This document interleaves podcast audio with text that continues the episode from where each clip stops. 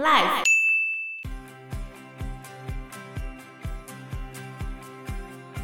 可是他朋友看到那只泰迪熊的时候，就觉得你为什么会抱着这东西？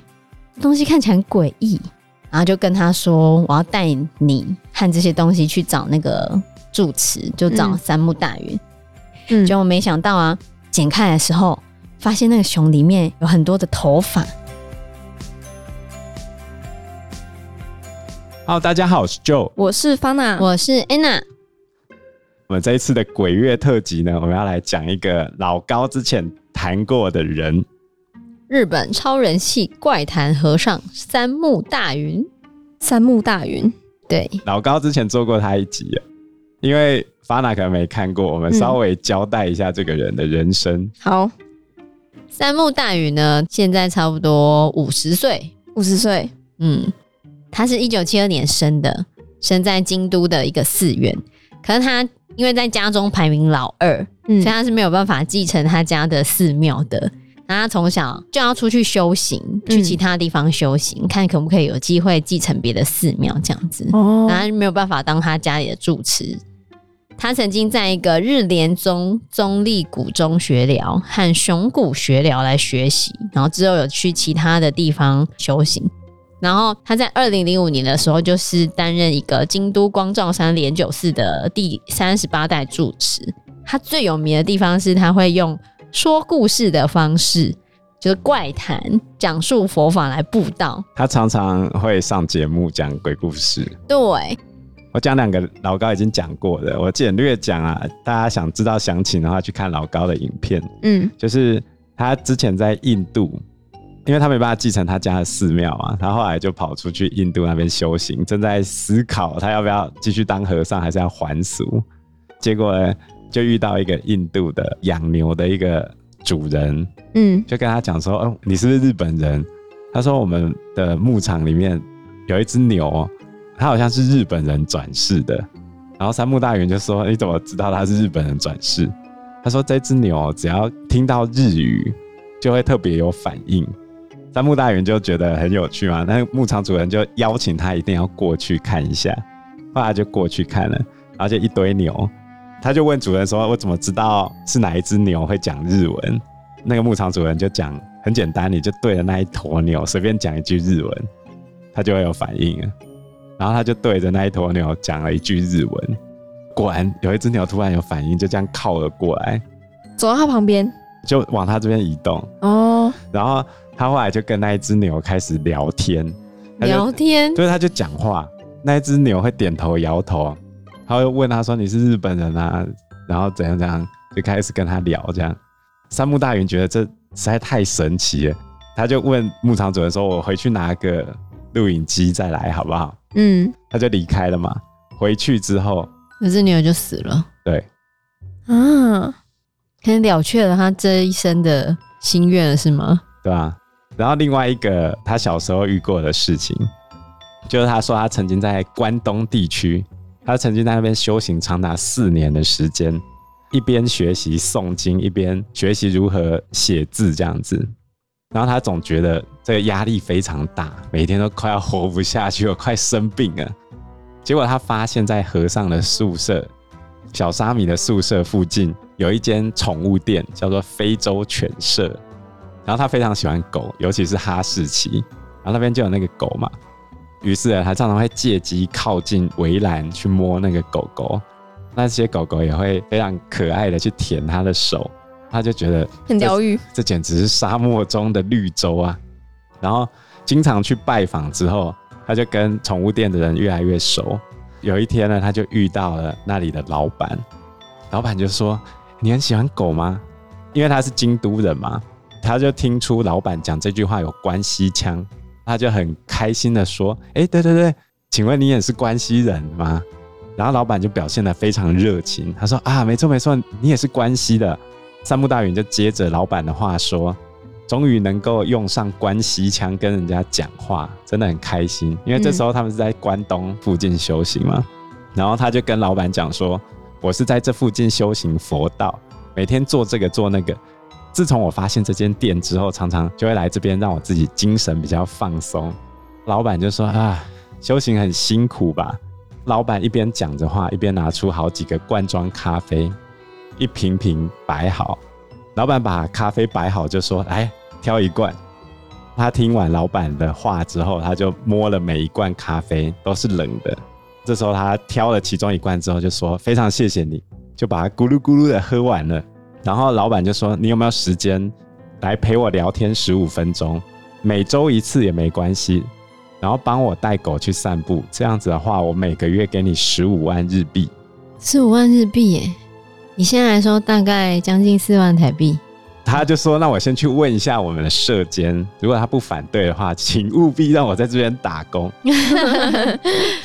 因为他喜欢那个狗狗嘛。”结果社监就骂他说：“你真的很不要脸，为什么？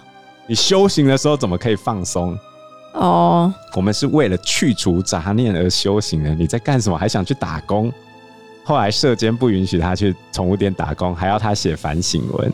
”好惨！要在所有的同伴面前朗读自己的反省文，嗯，说他是受到这个非洲犬舍的诱惑，但是他心里面想的是，他明天必须要去跟老板道歉，因为他已经答应人家了嘛。隔天他看到老板，就跟老板说非常不好意思，就是没有得到社监的认可。可是老板没有觉得很失望，他说随口说：“啊，修行真是辛苦啊。”没差，我再去找其他人好了。这时候，老板又跟上次一样，指着桌上摆着的一排罐装咖啡，叫他拿一瓶去喝。然后嘞，他又用手摸了一遍，还是冷的，他就随手挑了一瓶喝掉，然后说：“谢谢您的招待。”老板就说：“那你好好努力，加油修行吧。”但是呢，经过上次让舍监生气之后，他就会开始担心，他去宠物店那边会不会给人家带来困扰。嗯，所以他很长一段时间就没有再去了。一个月之后，他在关东这边的修行告一段落，准备要回到京都了。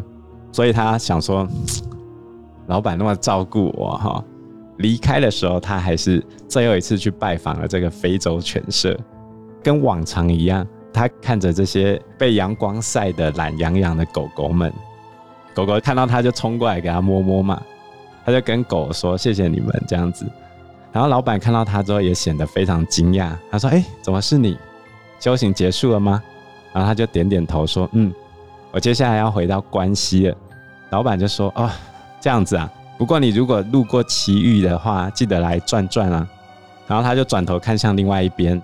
还是有一排咖啡被摆在桌上，老板就说：“最后你要离开之前，再请你喝一杯咖啡吧。”哦，然后他一样挑了其中一瓶，咕噜咕噜就把它喝完了。老板问了他一个问题，说：“你有相信神佛之类的东西吗？”三木大云就回说：“是的，我相信啊，所以我才会来修行啊。”然后老板就说：“这样啊，就没有再说什么了。”几年之后，日本有一个非常轰动的案件。就是在埼玉县发生了连续失踪案件，案件一直没有进展，最后警察终于破案了。这些失踪的人是被一个当时候有上过电视的宠物店老板用饮料把人家毒死，毒死之后遗体处理过之后拿到山上去丢掉，所以整个人都不见了。啊！三木大云当时候在的佛寺里面有一个是。在东京监狱里面担任教诲师，就是专门开导这些犯人的前辈。回来的时候就跟三木大云他们分享他在监狱里面遇到的事情，然后他就分享了这个连续杀人事件。这个犯人他就说，这个犯人针对自己该杀的人列了很多条件，比如说为了不被警察盯上，他不会因为保险金而杀人，他会专杀运气不好的人。这时候，三木大云的前辈就讲：“看你也是个毛头小僧哦。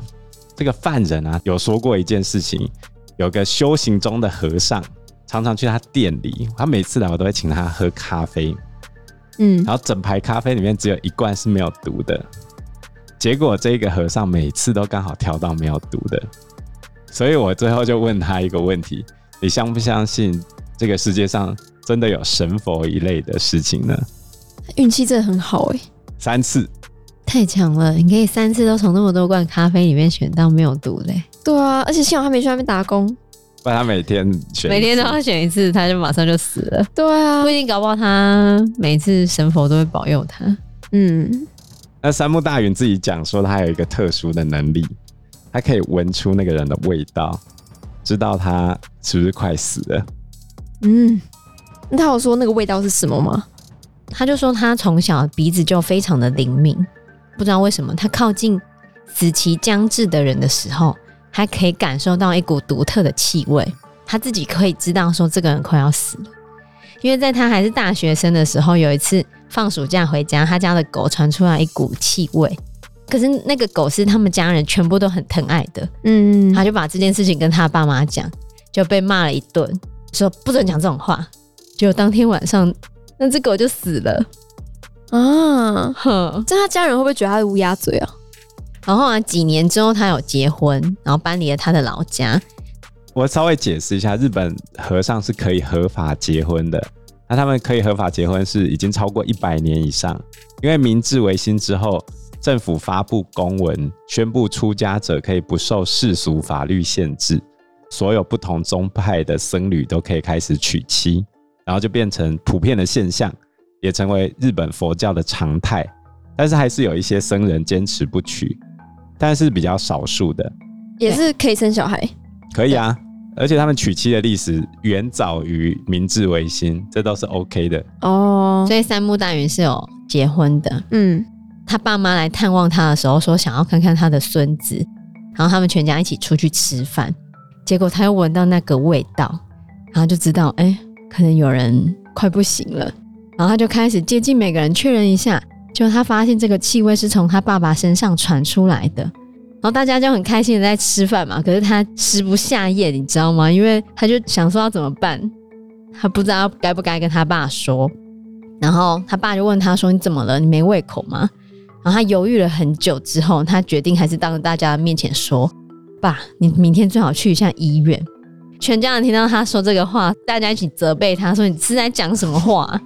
讲坏话，诅咒。”对啊，大家就开始骂他。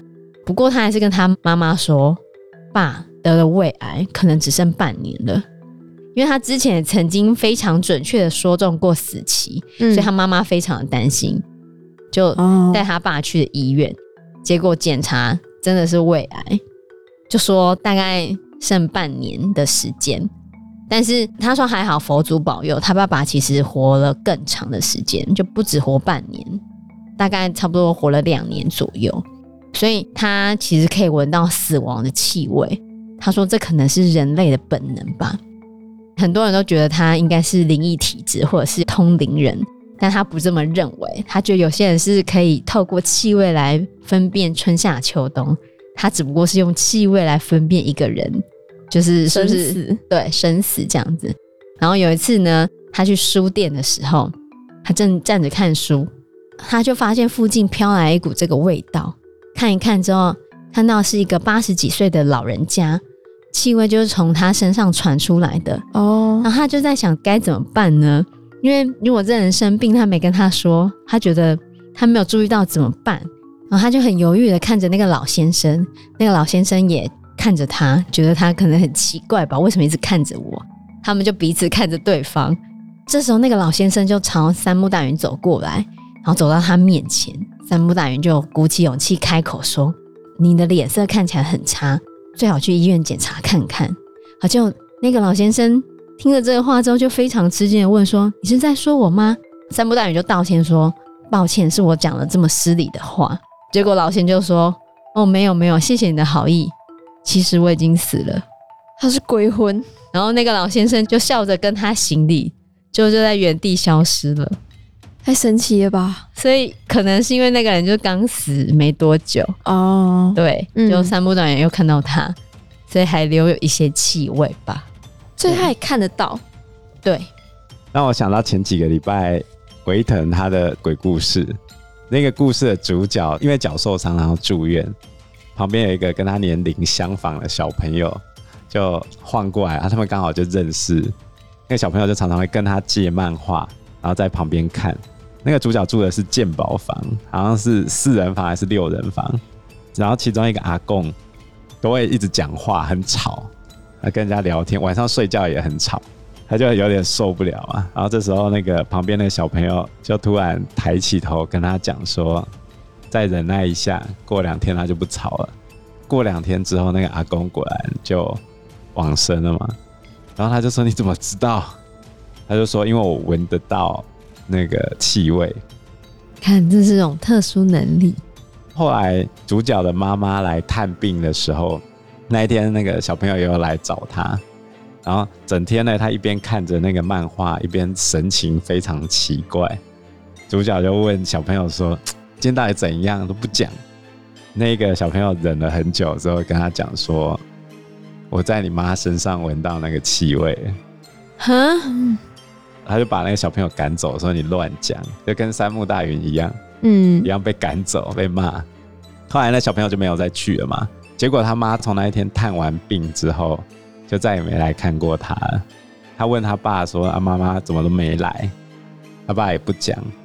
然后一直到他出院那一天，他爸才跟他讲：“他妈已经走了。”没有没有，他妈没走，是这样。他外婆走了。哦。因为他妈去处理丧事嘛，哦，所以身上沾到的是他外婆的那个味道。还好，吓了一跳。哦、没有，还好。哦，我是它味道有点重哦。不知道哎、欸。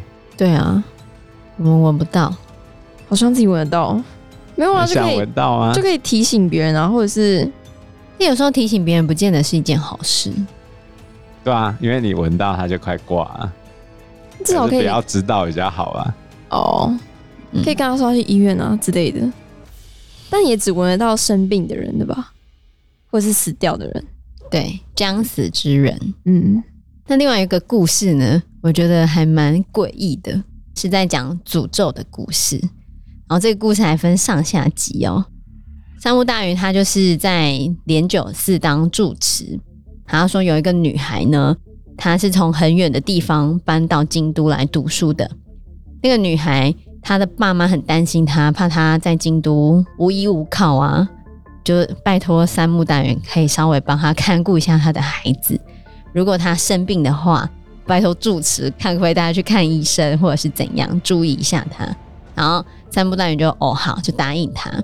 结果那个女生呢，她来京都读书嘛，那她因为还是需要付她的学费跟生活费。他他家人给他的钱，让他没有办法好好的在京都过生活，所以他就跟三木大云说，他想要去打工。然后三木大云就问他说：“哈，你要去打工？你要做什么工作呢？”然后女生就跟他说：“我要当出租女友。”他就问他说：“什么是出租女友？”他说：“哦，就是在咖啡厅或者是咖啡馆跟人家喝茶聊天这样子。”好，三木大云觉得这个工作好像怪怪的。然后他就问他说：“这个安全吗？”他说：“安全，没有什么问题，只是跟人家聊天而已。”然后三夫大人说：“哦，好，那你就去吧。”啊，因为毕竟他还是要生活嘛。之后这个女生就开始做出租女友的工作，就陪人家聊天。他的第一个 case 呢，是一个看起来有点宅宅的男生，就男生壮壮的，嗯，胖胖的，然后头发留得很长。他就跟他聊天嘛。他就问他说：“哎、欸，你为什么会想要来这边呢？”然后那个男生就说：“因为我很不会跟女生相处，所以我想要来这边训练一下我跟女生相处或者是讲话的能力。”这女生就跟那个男生讲说：“哦，那你就要开始学着跟女生聊天啊，嗯、你可能可以问女生说你喜欢什么，然后他就教导他可以怎么跟女生聊天。男生就问他说：‘哦，那你喜欢什么？’”然后女生就回答说：“哦，我最喜欢收集熊的玩偶这样子。”嗯，然后他就说：“哦，好，就停止了聊天。嗯”然后女生就说：“那你这时候要再追问下去啊？”啊，这样子，然后就开始教导他。然后他们就聊得蛮愉快的嘛。这个小时就过去了。隔几天之后呢，这个男生又开始指定他，又开始跟他聊天。他就跟这男生说：“嗯，你的头发有点长。”你如果可以把头发剪短的话，看起来会比较有朝气。就继续跟他聊天，然后又聊了一个小时。嗯、第三次，这个男生又指定他又要跟他聊天。啊，这一次这个男生带了一个礼物给他，这个礼物是一顶帽子。然后这个帽子的前面呢，就是是一个 teddy bear，是一个泰迪熊。然后女生蛮开心的，她就觉得说：“哎、欸，你竟然送我帽子，然后前面有泰迪熊，嗯，哦，你是因为上次知道说我很喜欢熊才送我这个东西的吗？”然后男生就说是，然后他就很开心，继续跟他聊天。哦，然后因为这男生有点壮嘛，他就跟他说：“嗯，你可以多运动啊，就是让你的身体精壮一点，就变瘦一点，这样子可能之后女生缘会比较好。”听了他的话之后呢，男生就开始运动。开始每天跑步，然后女生知道之后就觉得蛮开心的，觉得这男生都有听他的话。在下一次他们见面的时候呢，这男生又带了礼物给她，这是他送了她一双鞋子，鞋子旁边也缝了一只熊的玩偶，这样子，女生就很开心。可她就跟他说：“你之后来找我，不要再送我礼物了，就是你只要跟我聊天就好了，不用一直送我礼物。”嗯，但是男生就哦好。就说好，但是也还是继续要找他。就、oh. 这女生，她后来就生病了，病的蛮重的，她就觉得很不舒服，会觉得恶心、想吐，甚至病到有点不太可以去上班。然后他就想说，他是不是不要打工了这样子？哦。Oh. 然后他就想说，要休息。就公司又打电话来说，这个男生又指定他了，希望可以再跟这女生聊天。可是他就说：“但是我病得很重，我没有办法哎，怎么办？再不去打工的话，再来就没有钱了嘛。所以他后来还是硬撑着他的身体跟这个男生见面，因为这男生有指定要跟他见面的。然后这一次他撑着他的病体跟男生见面的时候，他发现这男生戴着口罩来，然后就吓一跳，想说：你怎么了？你生病了吗？因为那之前的时候，其实大家不是很常戴口罩嘛。”他问这男生说：“你生病了吗？”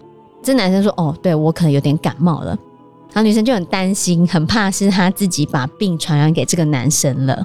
这男生也很担心这女生说：“你还好吗？你病得如何？”然后就开始问这女生症状啊，嗯、问他你什么时候开始生病的啊？然后你生病的症状有什么啊？很细致的问这女生的状况。然后女生就觉得有点感动，因为这男生这么关心她。就在问完之后呢，这男生后来给了她一个泰迪熊的玩偶，然后就跟她说：“嗯，你可以抱着这个泰迪熊睡觉，我相信你抱着他睡觉的话，你的身体会越来越好的，就是开始会恢复正常。”然后那女生虽然觉得男生一直送礼物给她很不好意思，可是她又很感动，这个男生记得她的喜好，然后还一直送泰迪熊给她，然后就抱着玩偶回去了。就没想到他抱着玩偶回去之后，他还是很不舒服，他甚至都病到爬不起来了。嗯，然后他在京都的同学就觉得，哎，怎么这么多天都没有来上学？你还好吗？然后就跟他同学讲说，我很不舒服，我没有办法出门了。然后他朋友就跑来看他，他朋友跑来看他的时候，就发现他抱着那只泰迪熊在睡觉嘛。可是他朋友看到那只泰迪熊的时候，就觉得。你为什么会抱着这东西？东西看起来很诡异，然后就说怎么会呢？这是他打工时候认识的人送给他的。他朋友就跟他说：“没有，这东西看起来很奇怪。”他还送了你什么？他就说：“哦，一个帽子，然后帽子前面有一个泰迪熊，然后一双鞋子，嗯、鞋子旁边有泰迪熊。”然后他朋友就跟他说：“不行，这些东西很奇怪。”然后就跟他说：“我要带你和这些东西去找那个。”住持就找三木大云，嗯、然后他们就把这男生送给他所有的礼物去找住持。嗯，然后三木大云一开始看到这些东西的时候，他也没有觉得怎样。后来因为他知道他那个朋友有通灵的体质，他可能在那些东西上面感受到一些奇怪的状态，就对了。后来三木大员就跟他说：“哦，这东西可能真的有点奇怪。”然后他就跟他说：“你建议我在帽子上面剪掉那个。”熊的接缝嘛，就剪开来看一下那个熊里面有什么东西嘛。然后那女生就说：“哦，好，没关系，就剪开来吧。”嗯，结果没想到啊，剪开来的时候，发现那个熊里面有很多的头发。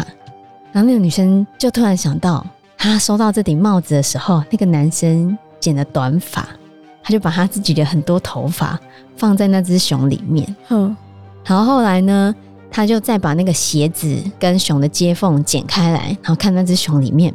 发现那只熊里面有很多的指甲，指甲就是那个男生的指甲，脚指甲。嗯、那个女生就回想起她收到这个礼物的时候，那个男生走路一跛一跛的，嗯，她就想说，哦，可能是他不是要运动吗？就跑步运动，脚受伤了，他也没有多想什么。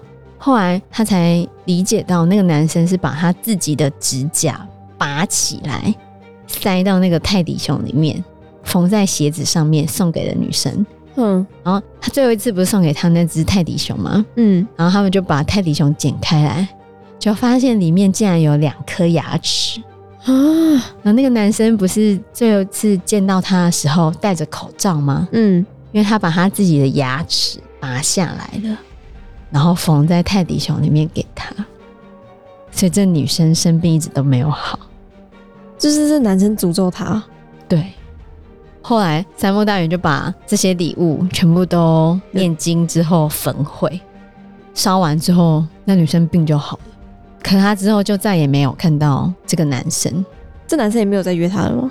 对，太诡异了吧？嗯。因为时间关系，我们这一集节目就到这边喽。有任何的建议都可以在留言区告诉我们，或者是直接在 Facebook 或者是 IG 留言我们，我们都会回应你哦。喜欢我们节目的话，欢迎按赞、订阅、加分享。如果喜欢我们今天的内容的话，也欢迎赞助我们一杯咖啡的钱，让我们可以走得更长更久。谢谢大家，谢谢大家，拜拜，拜拜，拜拜。